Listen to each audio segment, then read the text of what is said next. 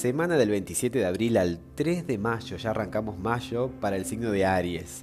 ¿Cómo les va, mis queridos Aries? Espero que estén muy bien. Vamos a conocer de qué va esta semana.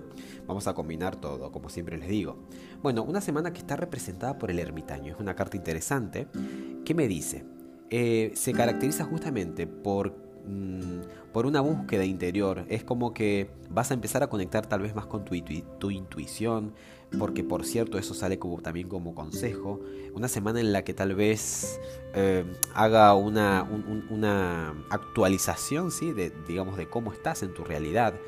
pensemos que vienen pasando cosas. Eh, venimos de tu temporada, la temporada Aries, en la que has tenido como tensiones, ¿no? Muchas tensiones, a ver qué hacías de tu vida, cómo te emancipabas, cómo te desarrollabas socialmente y qué hago con mi profesión.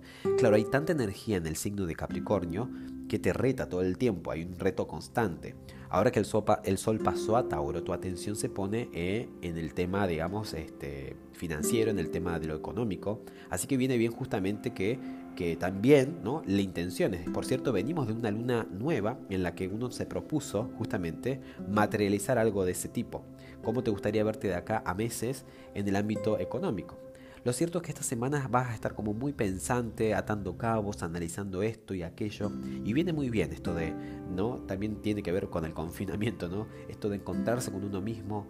Incluso vas a venir de ciertos reconocimientos. Vas a ver que tal vez tus esfuerzos van a ser compensados, van a ser este, reconocidos. Y eso te va a llevar a que pienses, a que justamente, como te digo, ates cabos y le des, digamos, una mirada más profunda a tu realidad, a tu, a tu día a día ¿Qué es de tu vida? ¿Qué estás haciendo? ¿Qué es lo que importa? ¿A qué le estás dando más atención? ¿Sabías no que eh, uno al invertir el 20% de la energía en lo que realmente importa obtiene a cambio el 80% de resultados?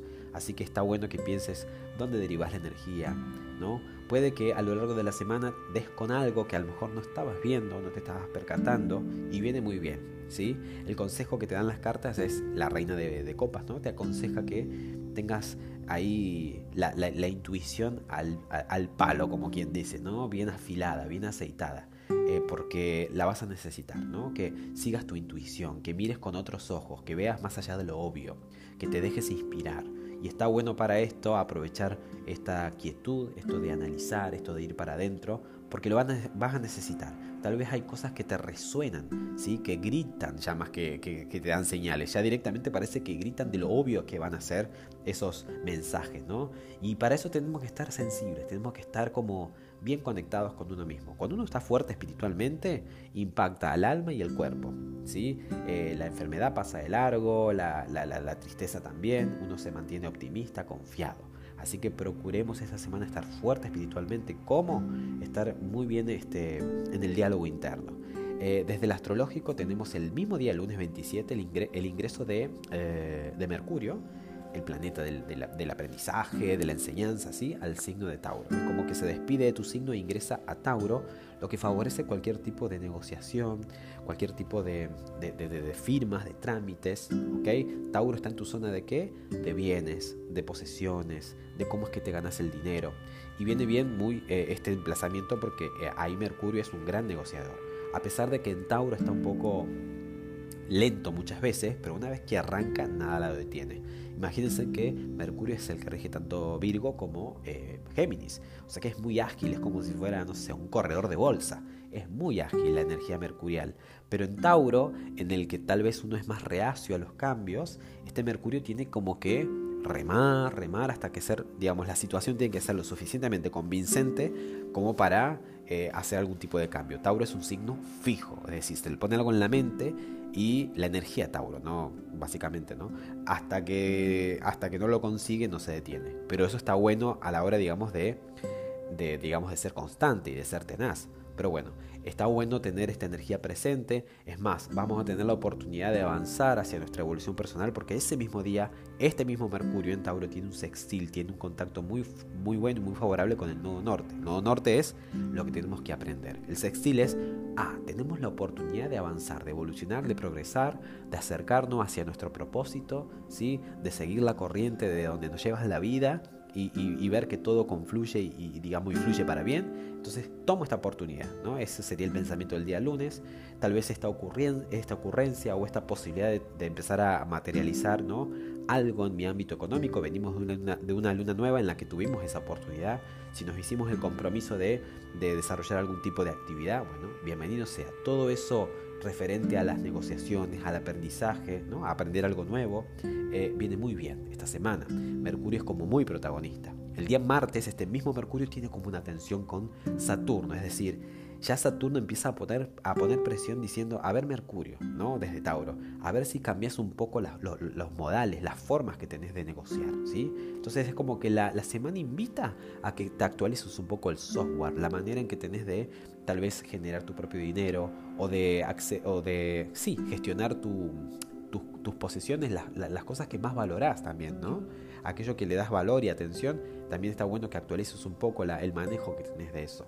Conforme pasan los días, tenemos el día viernes el encuentro entre este Mercurio que está ahí como queriendo aprender ¿no? y aprendiendo a negociar de forma práctica y resuelta en Tauro, tiene ese encuentro con Urano.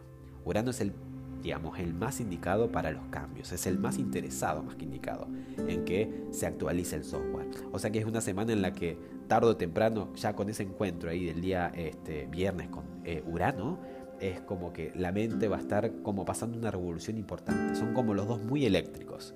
Imagínense en esta fusión. Urano que es totalmente eléctrico, es el que rige Acuario, un signo de aire. Y Mercurio también, que es tan inquieto, ¿no? Es otro, es otro planeta que rige a Géminis, también otro signo de aire, y a Mercurio, tan, y a Virgo, tan rápido. Ambos conectados en Tauro, o sea, si Tauro estaba reacio, si la energía Tauro, si todos tenemos una zona Tauro en la carta, ¿no? Si en esa zona Tauro uno era como reacio al cambio o uno decía, no, esto siempre va a ser igual, bueno, justamente ese, ese día esa cosa va a estar, esa zona va a estar como muy sensible porque van a estar activos estos dos planetas y es probable que haya giros, que hayan giros y que, bueno, eh, es hora, es hora de que haya una buena actualización de software. Así que bueno, para que lo tengas presente, recordar el consejo de la reina de copas, que es estar conectado con la intuición. Vas a saber eh, para dónde ir en función de cuán, este, eh, cuán fuerte estés espiritualmente. Y es como digo, muy probable de que des o veas cosas que tal vez antes no percibías. Así que en buena hora.